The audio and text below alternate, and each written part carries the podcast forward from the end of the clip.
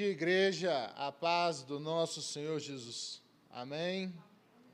Coisa boa. Hoje eu falei para a Camila que é, um, é, o típico dia que a gente vai, que tem que ter 48 horas, que saindo daqui a gente pega estrada para pregar em nossa cidade, Aruanã. Coisa boa. É, meus queridos, vamos abrir em Filipenses capítulo 2.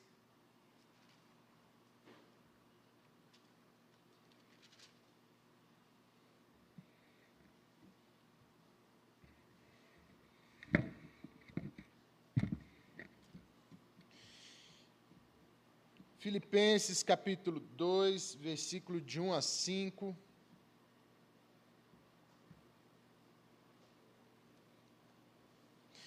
Diz assim: Se há, pois, alguma exortação em Cristo, alguma consolação de amor, alguma comunhão do Espírito, se há entranhados afetos e misericórdias, completai a minha alegria, de modo que penseis as, a mesma coisa, tenhais o mesmo amor sejais unidos de alma, tendo o mesmo sentimento. Nada façais por partidarismo ou vanglória, mas por humildade, considerando cada um, cada um outros, cada um os outros superiores a si mesmo. Não tenha cada um em vista o que é propriamente seu, senão também cada qual o que é dos outros. Tende em vós o mesmo sentimento que houve também em Cristo Jesus. Até aí a palavra do Senhor. Vamos orar mais uma vez. Deus, obrigado por essa manhã, obrigado porque o Senhor é bom, que o Senhor venha falar aos nossos corações e não permita que eu me torne a barreira para isso.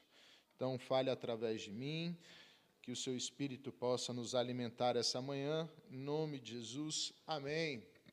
Meus irmãos, hoje eu vou seguir de uma forma diferente, vai ser meio que uma aula de escola bíblica, conferência. Então, hoje vai ser um pouquinho diferente, tá bom?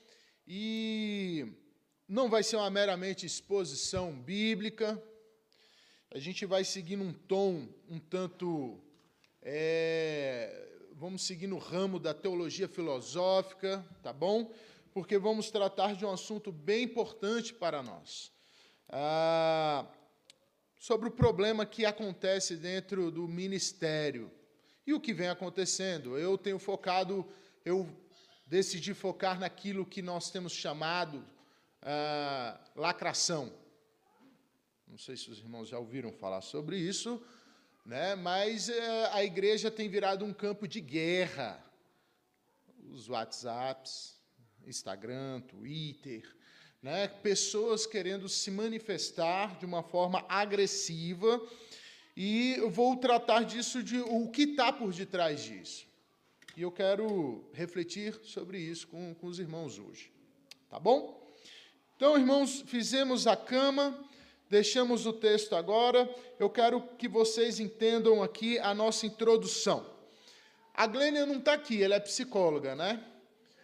Na psicologia, nós, é, nós não, porque eu não sou psicólogo, mas eles têm um termo chamado ID. O que seria o ID na psicologia?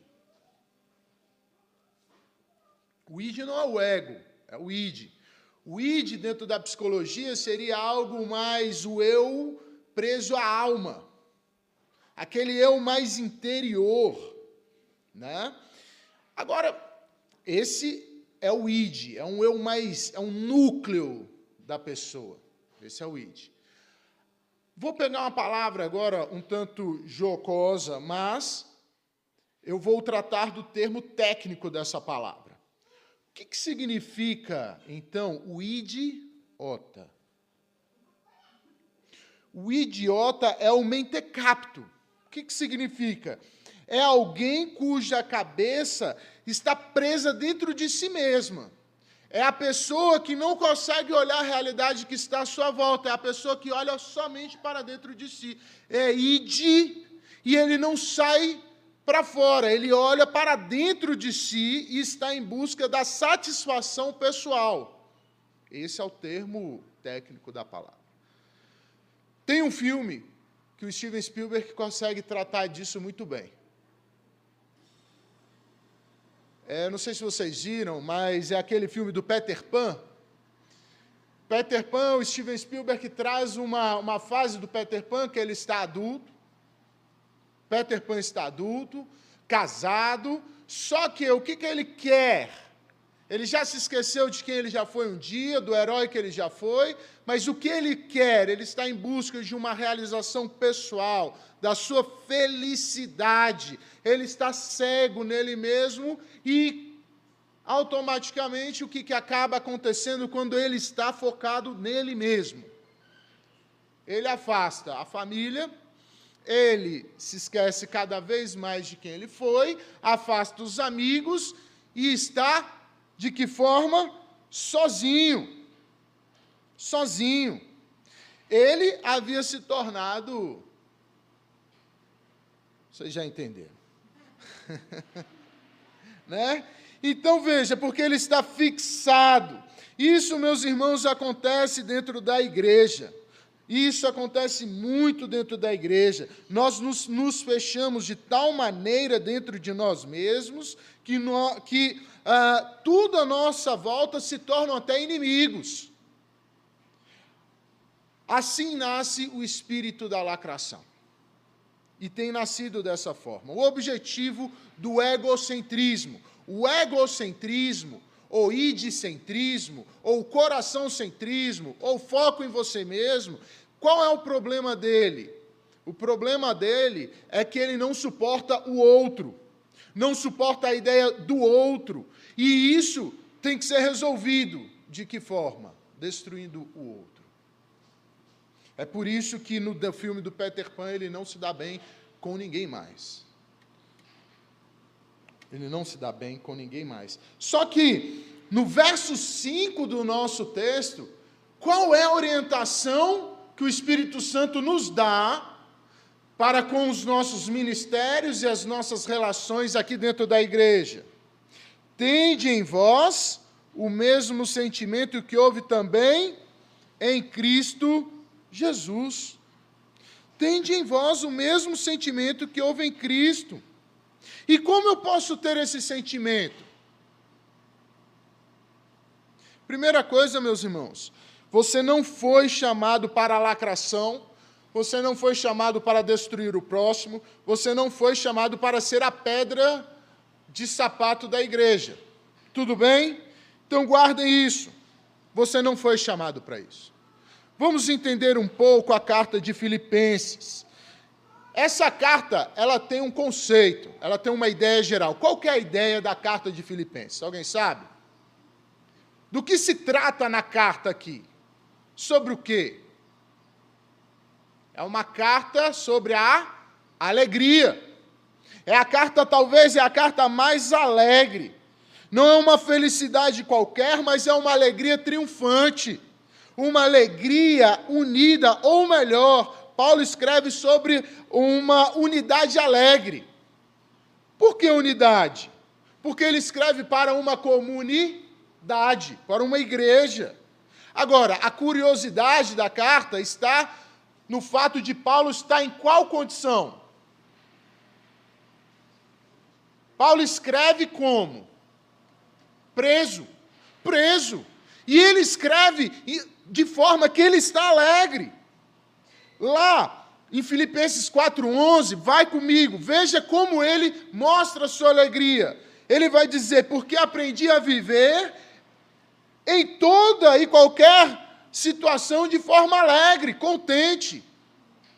Ou seja, ele entendeu que a alegria não é um estado de ser. Ele entendeu que a alegria é uma pessoa. Ele entendeu que a alegria não é voltar-se para si mesmo, porque ele já estava preso. Mas é algo que está lá fora, é algo que está ah, disponível. É a pessoa do Senhor Jesus Cristo. Então, Paulo escreve essa carta para dizer onde está a felicidade. E aí vem a pergunta: como vamos ser unidos? Veja, meus irmãos, como vamos ser unidos em um mundo polarizado. Está polarizado, não está? Campo de batalha está definido. Terceira via, Bolsonaro, Lula, PT, eleições, o Brasil, Afeganistão, está tudo aí. E essas coisas têm entrado dentro das nossas igrejas. A música não foi tocada bem, você não canta bem. São formas de lacração. Então, meus irmãos, como sobreviver dentro de um ministério de louvor quando a lei é destruir o outro? Como? A ideia da lacração. Quando essa palavra veio à tona, vocês sabem, essa palavra lacração apareceu dessa forma como tem sido aí na internet. Fulano lacrou, lacração, isso é lacrador. Em 2013, com o youtuber. E a ideia, a ideia da lacração ou dos sinônimos, cancelamento virtual, linchamento virtual, todas essas coisas que estão aí. Né? A ideia, é, o objetivo é destruir a reputação do próximo a seu bel prazer. Destruir a reputação do próximo a seu bel prazer. Essa é a ideia, demolição do outro. Que mandamento nós estaríamos estamos quebrando aqui com a ideia da lacração? Com essa ideia que eu expus. O nono, qual que é o nono mandamento? Não dar falso testemunho, não quebrar a imagem do outro, não destruir o outro. E aí envolve outros, não matá-lo, não matar a sua reputação, não faltar com a verdade. Então veja, meus irmãos, isso aqui é para hoje, isso aqui é para hoje, isso aqui é para nós, meus irmãos. Veja, é, estamos dentro da igreja. O problema da lacração, do ministério que está dando problema, das confusões, como eu posso lacrar, como eu posso destruir aquele que precisa de ajuda? Porque nós estamos dentro de uma igreja. E Agostinho dizia que igreja é um grande hospital de almas necessitadas. A pessoa vem para a igreja querendo talvez fugir dessas questões que lá estão, lá fora. E aqui ela vai se deparar com quem? Atiradores de elite. Como podemos lacrar? Porque, meus irmãos, a lacração ela é selvagem. A lacração é um espírito selvagem que nos toma a fim de escrever textões, mandar as indiretas no grupo e não te envolve a levar para uma conversa no olho a olho com humildade, longanimidade, com paz, com alegria, mas você quer se sobressair em cima daquele que está quebrado. É isso, meus irmãos. O coração da lacração é auto-realização naquele que está quebrado. Irmãos, veja só como que uma palavra certa no momento errado, ou uma palavra errada, no momento errado, ou uma palavra errada no momento certo, ela é devastadora. Lá em Aruanã, faleceu um pastor, faleceu um pastor presbiteriano, lá em Aruanã não, mais próximo de Aruanã, faleceu um pastor presbiteriano, e veio aquela comoção e aparecem sempre os amigos de Jó nesse momento. Né? Sempre aparecem os amigos de Jó que tentam consolar aquela viúva. E eu lá lendo os textos das consolações que apareciam, querendo ajudar e tal. E então um certo pastor disse assim: Por que você está assim? A pandemia está dentro da vontade de Deus. Se Deus levou, era vontade dele levar. Deus cumpriu a sua vontade, alegre-se. Meus irmãos, Isso é um tipo de lacração. Um homem desse aí, ele deve estar possuído, não é possível. A pessoa já está sofrendo. E ele vem com esse tipo de argumentação insensível. Veja que essa palavra, meus irmãos, ela é forte. Perceba como essas palavras que eu as trouxe aqui também mexeram com você. Agora, imagina você sem a sensibilidade chega para uma pessoa quebrada e coloque também uma palavra errada ou uma palavra certa na hora errada. Precisamos de maturidade, irmãos. Estamos no meio de uma igreja de pessoas que precisam ser ajudadas, precisando, pessoas que precisam ser auxiliadas, amadurecidas. Então a lacração, seja ela política, teológica, ela tem um único objetivo: expor as palavras, supervalorizando a, a pessoa que as diz em detrimento à outra. É a pessoa que está olhando para dentro de si. É o esforço de apresentar o que você sabe. E veja, uma palavra, meus irmãos, tem o poder de destruir, como destruiu a igreja. No século XI, por uma palavra, a igreja se dividiu. E o nome dessa palavra é filioque. A divisão da igreja católica do século XI dizem que foi maior no século XI do que a própria reforma protestante por causa desta palavra, filioque. Então, meus irmãos, uma palavra errada ou uma palavra certa no momento errado, ela é devastadora, pode de destruir inclusive famílias, como tem destruído pessoas nos ministérios. Tomem cuidado, meus irmãos. C.S. Lewis escreveu um livro chamado Experimento Literário. Lá no final ele diz assim: Existem pessoas que não gostam de ler. Tudo bem, é possível. Mas eu fico triste, porque elas poderiam ser melhores. Porque uma pessoa que lê é uma pessoa que se torna melhor. Uma pessoa que não gosta de ler é uma pessoa que só quer chegar no mundo através dos seus olhos. Mas quem lê, a pessoa que quer ler e ama ler, não quer só enxergar o mundo com os seus olhos. Ela quer pedir o outro, ela quer pedir ao outro o olho dele emprestado. É isso que C.S. Está chegando na sua conclusão. Para que ele possa para que ele possa enxergar o mundo não mais com seus olhos, mas com os olhos do outro. Então, quanto mais livro você ler, mais olhos você terá para enxergar o mundo, mais rico será o seu mundo. Lamento que os animais não tenham escrito livros. Como seria delicioso enxergar o mundo através de uma abelha. Como seria incrível enxergar o mundo através de um rato. Mas como é pobre o homem que só enxerga o mundo com seus próprios olhos.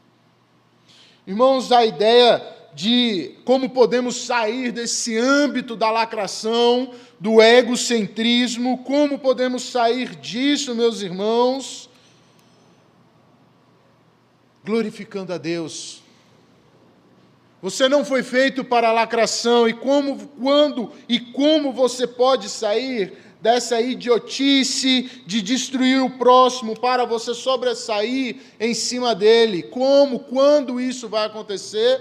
Quando você entender que você foi feito para glorificar a Deus. Veja comigo de novo o texto que a gente leu. Se há, pois, alguma exortação em Cristo, alguma consolação de amor, alguma comunhão do Espírito, se há entranhados afetos e misericórdia, completai a minha alegria de modo que penseis a mesma coisa, tenhais o mesmo amor, sejais unidos de alma, tendo o mesmo sentimento, Nada façais por partidarismo ou vanglória ou por humildade, considerando cada um os outros superiores a si mesmo.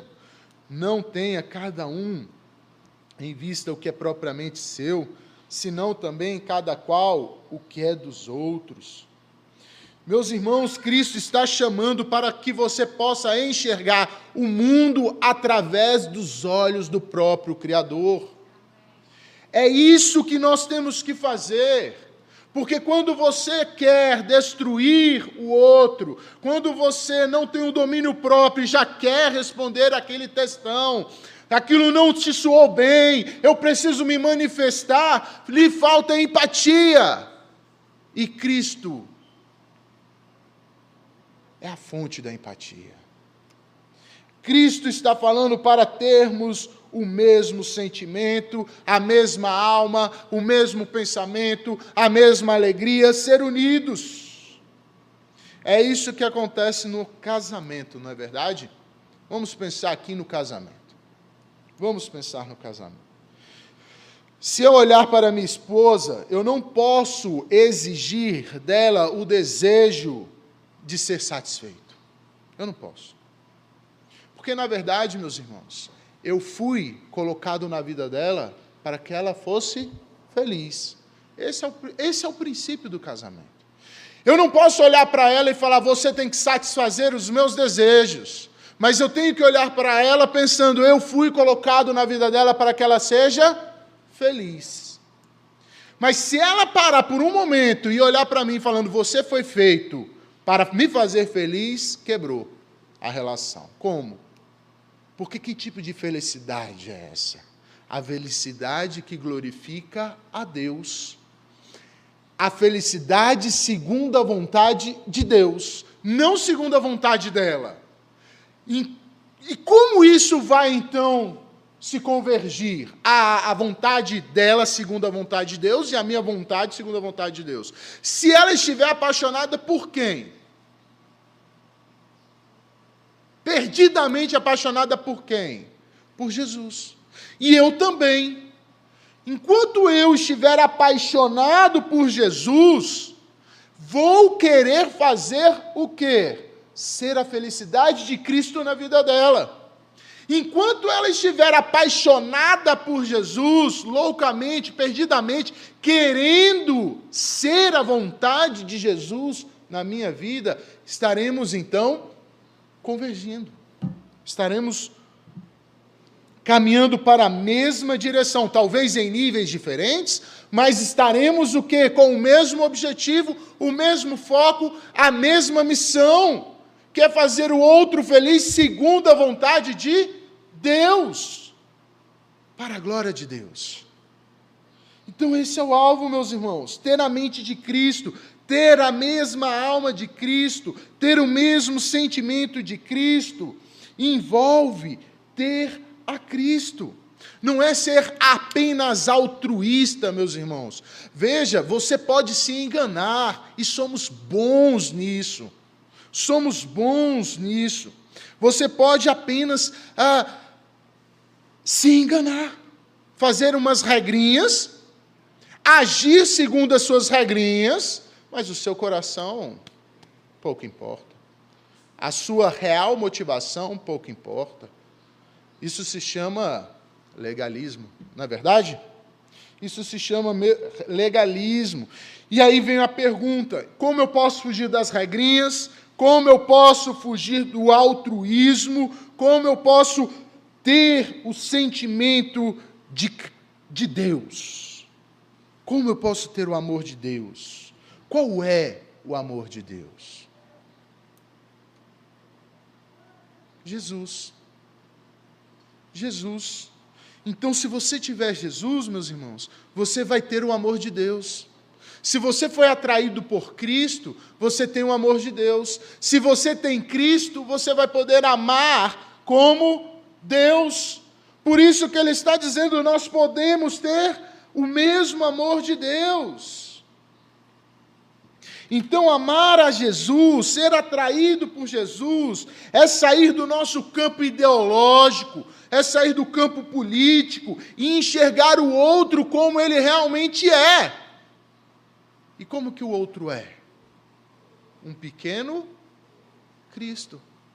Por que eu tenho o direito de destruir o outro? Se ele errou uma nota, se ele está perdido nas suas ideologias e eu não tive a empatia de querer caminhar saber da onde ele tem tirado essas informações, se eu somente o enviei para a faculdade e ele está voltando todo errado de lá. E aqui ele chega e não encontra ninguém que possa instruí-lo.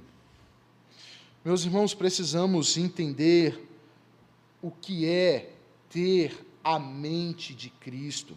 E veja que interessante, porque me parece que no momento Paulo está sendo até egoísta. Porque no versículo 2 ele diz assim: ó, completai a minha alegria. Não é, não é verdade? Ué, mas se estamos querendo buscar o, o, o, sentimento de Cristo, agora ele diz completar a minha alegria, me parece que Paulo aqui pisou na banana. Por quê? Parece o egoísmo dele. A pergunta que a gente tem que fazer é por que, que a alegria dele não estava completa? Paulo, por que, que a sua alegria não estava completa? Por que, que você está escrevendo essa carta? Porque, meus irmãos, a igreja estava dividida. Vocês sabiam disso? A igreja estava dividida. A igreja estava vendo lacração, um grupo contra o outro, uma ideia contra a outra. A igreja estava dividida. Veja comigo no capítulo 4, versículo 2. Paulo escreve de uma forma suave, sabendo desse problema, e só no final ele toca. Mas ele escreve o tempo todo: vocês têm que ter a alegria do Senhor e ser unidos. E no final ele diz: rogo a Evódia e rogo a Sintique que pensem concordemente no Senhor. Havia uma divisão, havia uma briga, havia partidarismos. Então Paulo escreve uma carta inteira e só no final, ali a pessoa, já no, no capítulo 4, a pessoa já tinha entendido o que estava acontecendo. A igreja já tinha compreendido. No final ele, é, vamos ter que nos unir, meu irmão temos que nos unir, temos que andar em um só amor, em um só sentimento, em um só pensamento, ah, em uma só alma. Temos que andar. Então, meus irmãos, eu exorto a igreja a andar apaixonado por Jesus. Enquanto você for apaixonado por Jesus, você estará em união com a igreja e querendo atrair outros a olharem para Cristo, não para suas ideias não para o quanto você sabe de alguma coisa sobre algo, mas para Jesus Cristo. Então ame a Jesus Cristo. Veja, é por isso que Paulo traz uma palavra, meus irmãos, e, e, e olha, uma das coisas que mais tem rom, sido romantizadas por aí é a tal da palavra amor. Meus irmãos, se alguém conseguir simplificar amor, essa pessoa já errou.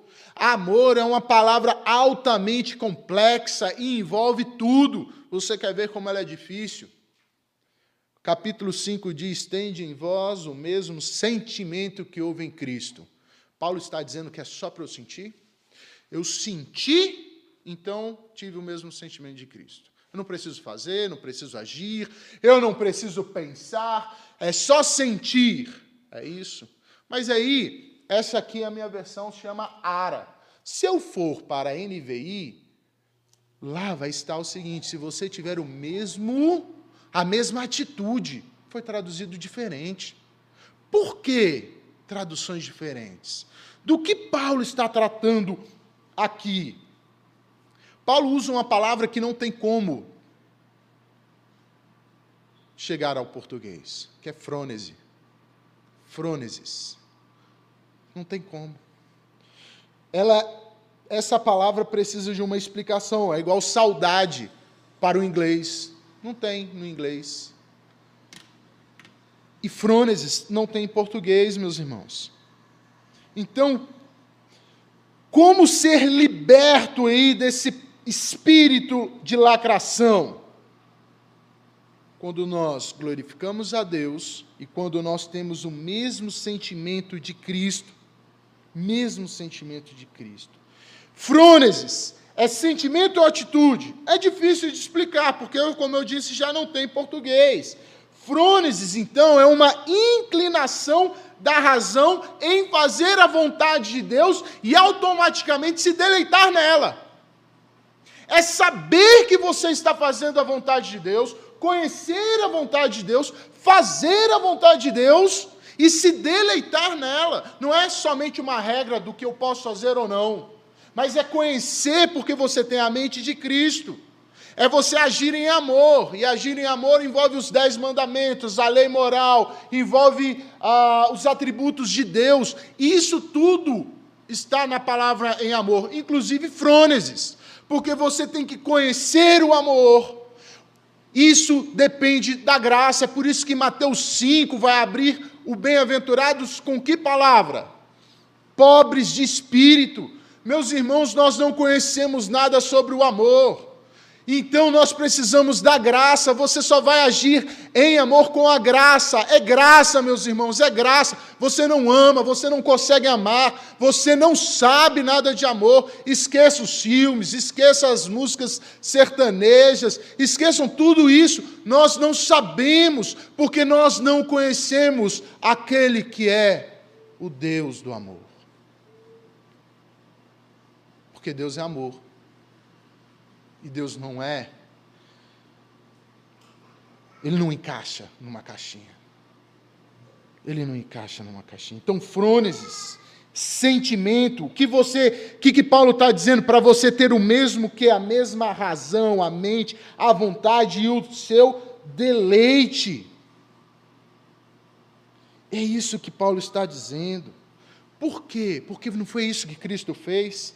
Cristo voluntariamente se submeteu à vontade do Pai, e por mais difícil ou dolorosa que fosse a vontade dele, Cristo confiou e teve prazer.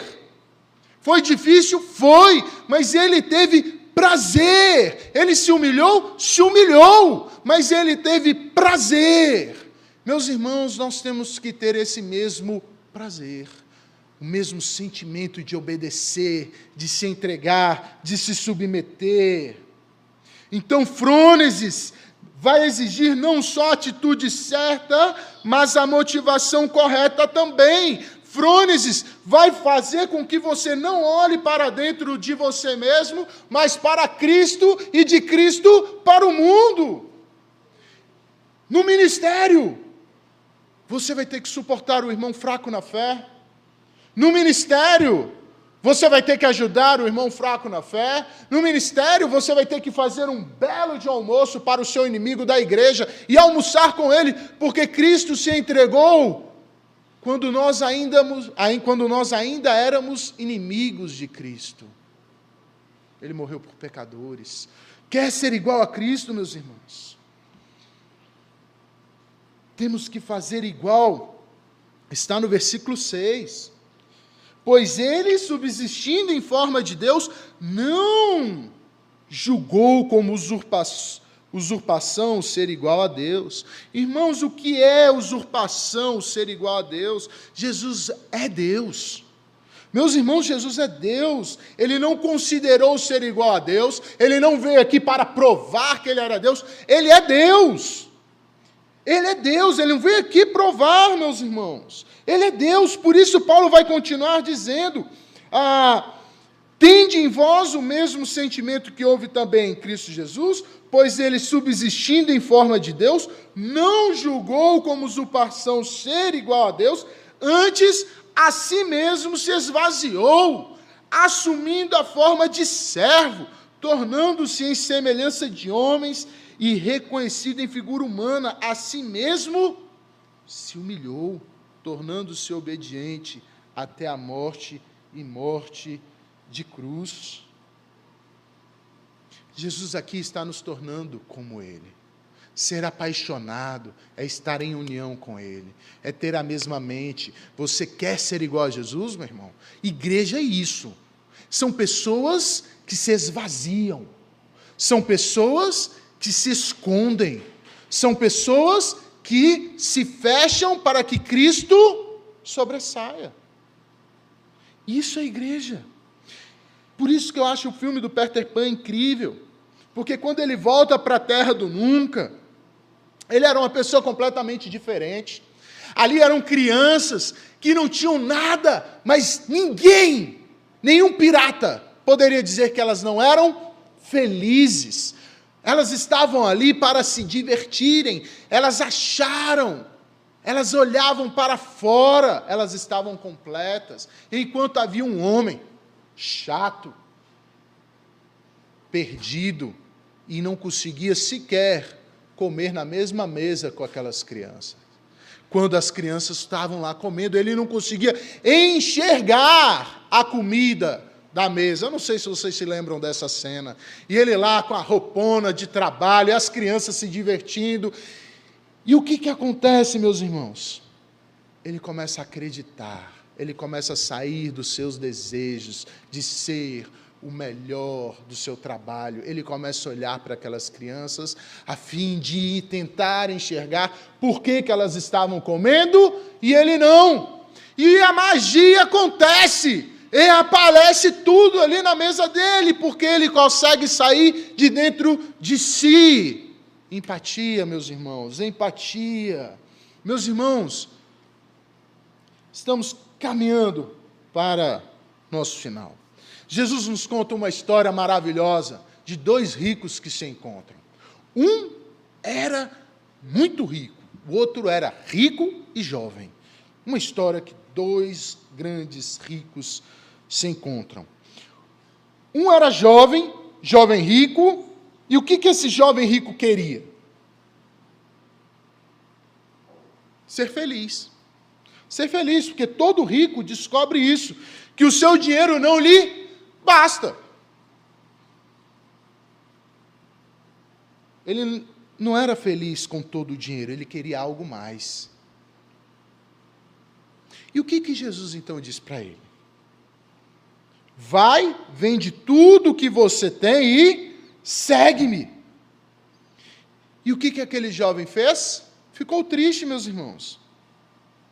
Ali existem dois ricos conversando, só que um é mais rico do que o outro. Então um diz para o outro: Você não sabe, meus irmãos, como é maravilhoso não ser escravo da riqueza, do seu ego, do seu id, do seu orgulho, do seu egocentrismo. Você não sabe como é maravilhoso, como é alegre aquele que nada tem, mas tem a Jesus Cristo. Você não sabe, porque você tem o seu próprio eu. E Jesus está falando para nós a mesma coisa que falou para aquele jovem rico. Meus irmãos, a soma, a soma de Jesus é aquele que dá Aquele que se entrega, aquele que dá tudo, é aquele que ganha. Porque Jesus entregou tudo para que você pudesse ter a vida eterna. Então, meus irmãos, é essa é a matemática. Ele se tornou servo. Jesus nos ensinou que a riqueza não se perde quando se doa, quando se entrega, quando você se esvazia, quando você olha para o outro querendo que o outro cresça fazendo do outro o outro melhor. Isso é comunidade, um protegendo o outro, um cuidando do outro, não campos de guerra. Igreja não é campo de guerra. E eu quero perguntar o que, que isso tem a ver com afinidade. Tudo! Porque, meus irmãos, essa igreja precisa ser rica em comunhão, em união. E quando ela vai ser rica nisso? Quando todos aqui se doarem como Cristo se doou. Se isso não acontecer, meus irmãos, vamos viver em regras. Em regras. Se você não se entregar, se você não orar, não gastar o seu precioso tempo com Cristo, para que o outro veja também a Cristo, vamos viver em regras. O egocentrismo, vai operar. E como eu disse, meus irmãos, o egocentrismo não suporta o outro. Os grandes debates nas internets, eles acontecem para que eu possa ganhar. Não quero saber de você, não quero nem saber como você recebeu a minha informação. Não quero saber se você, ao ler o meu textão, você perdeu o seu emprego, se está triste, se você está depressivo, se perdeu alguém. Não quero saber. Eu vou escrever um texto para te destruir, porque eu sou bom. E não é isso que Jesus nos ensina hoje. A verdadeira afinidade, comunhão é aquela que faz você se entregar ao outro. Porque Jesus se entregou por você, por nós. A verdadeira afinidade é quando eu descubro que eu preciso servir. Porque se não for assim, vamos olhar ao nosso redor e dizer que o que importa é a minha vida. É os meus são os meus problemas. Eu só consigo enxergar a mim mesmo. Mas meus irmãos, aquele que perde é, é quem ganha. Aquele que doa, aquele que se entrega, é aquele que ganha, meus irmãos. Completem comigo e veja que matemática maravilhosa, versículo 9. Cristo se humilhou, Cristo se entregou, Cristo teve prazer e deleite nisso tudo, foi doloroso, foi, mas ao perder tudo, veja o verso 9, pelo que também Deus o exaltou sobremaneira e lhe deu o nome que está acima de todo nome. É quando você perde, é quando você ganha. Para que ao nome de Jesus se dobre todo o joelho nos céus, na terra e debaixo da terra, e toda língua confesse que Jesus Cristo é Senhor, para a glória de Deus Pai. Meus irmãos, que possamos acabar com a lacração, o ódio ao outro, os textões, guerras políticas, mas que possamos servir ao outro, que possamos estar apaixonados por Jesus, a fim de sermos um com Cristo. Se somos membros da mesma igreja, temos a mesma fé, temos um só batismo, um só Deus, meus irmãos, e ao fazer isso, por mais que você não ganhe aplauso da igreja, é Deus quem está vendo. O foco é em Cristo Jesus. Porque ao fazer isso, como Cristo foi exaltado, imitando, estando em Cristo, buscando, perseverando, há uma promessa sobre aquele. Porque Apocalipse diz que esse será o vencedor. Nical, ao vencedor. Dar-lhe-ei a coroa da vida eterna, ao vencedor, ao vencedor, ao vencedor. Você precisa correr o percurso certo, fazendo com que o outro ganhe, ganhe para a glória de Deus. A matemática de Cristo é quem perde é quem ganha. Esqueça os seus grandes textos e sirva de forma humilde como Jesus, sendo Deus, se submeteu para que você pudesse ter a vida eterna. Vamos orar, meus irmãos. Deus, louvado seja teu nome, estamos aqui, Pai, e queremos nos arrepender de quando, quando o nosso eu sobressaiu, quando na verdade era Cristo que deveria nos governar.